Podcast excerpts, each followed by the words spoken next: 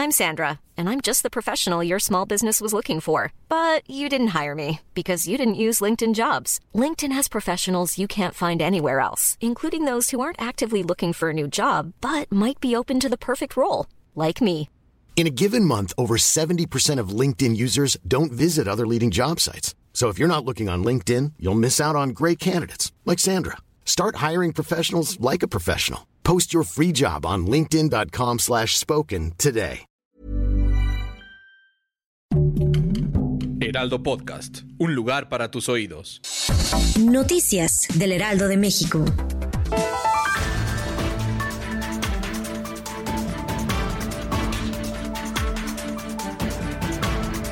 Al arrancar las campañas electorales rumbo a la sucesión gubernamental en 15 estados del país, en los primeros minutos de este domingo en cada entidad le puso su sello a un proceso que está inmerso en la pandemia del COVID-19. Algunos aspirantes respetaron la sana distancia y comenzaron actividades en redes sociales, pero otros convocaron a mítines.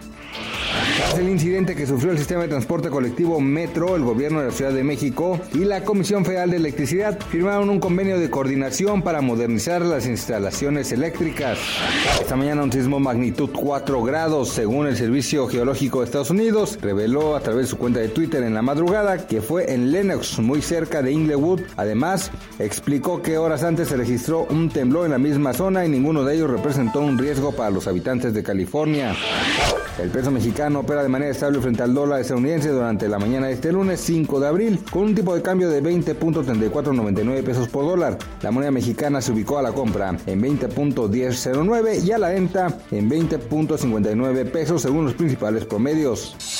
Noticias del Heraldo de México.